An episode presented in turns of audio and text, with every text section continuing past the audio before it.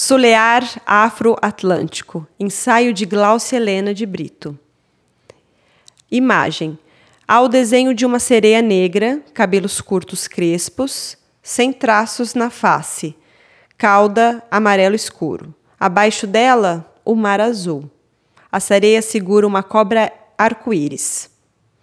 O desenho foi feito com lápis de cor e grafite sobre papel canson.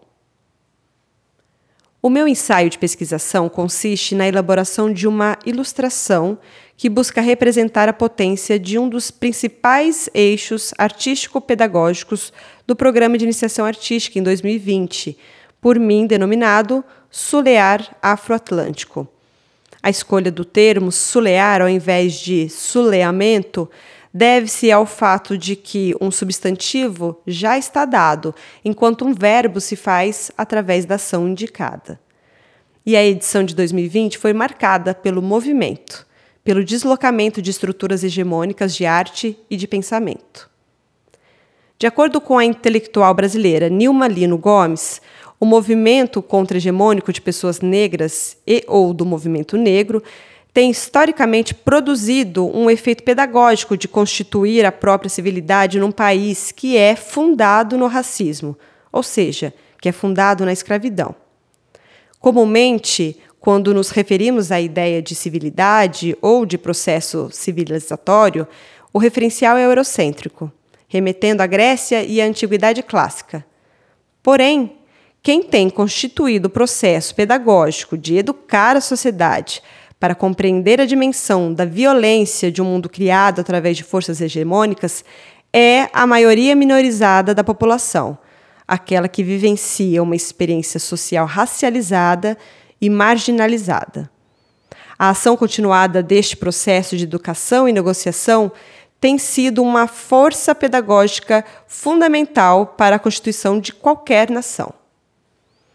Estratégias de combate ao racismo e às desigualdades sociais ampliam oportunidades de acesso, promovem o exercício pleno da cidadania e fortalecem políticas públicas, entre várias outras contribuições, nos mostrando que não só a civilidade nasce desse processo, mas a própria ideia de liberdade. Seguindo esse raciocínio, a prática artístico-pedagógica no contexto de um programa público de arte e cultura só poderia ser efetiva quando compreendida como exercício dessa mesma liberdade. E tal mudança estratégica histórica teve lugar em 2020, com uma coordenação artístico-pedagógica negra, assim como grande parte da equipe entre as áreas e artistas educadores, assumindo um posicionamento mais democrático e inclusivo sobre as atividades desenvolvidas a partir do eixo solear afro-atlântico. Leitura da obra pela autora.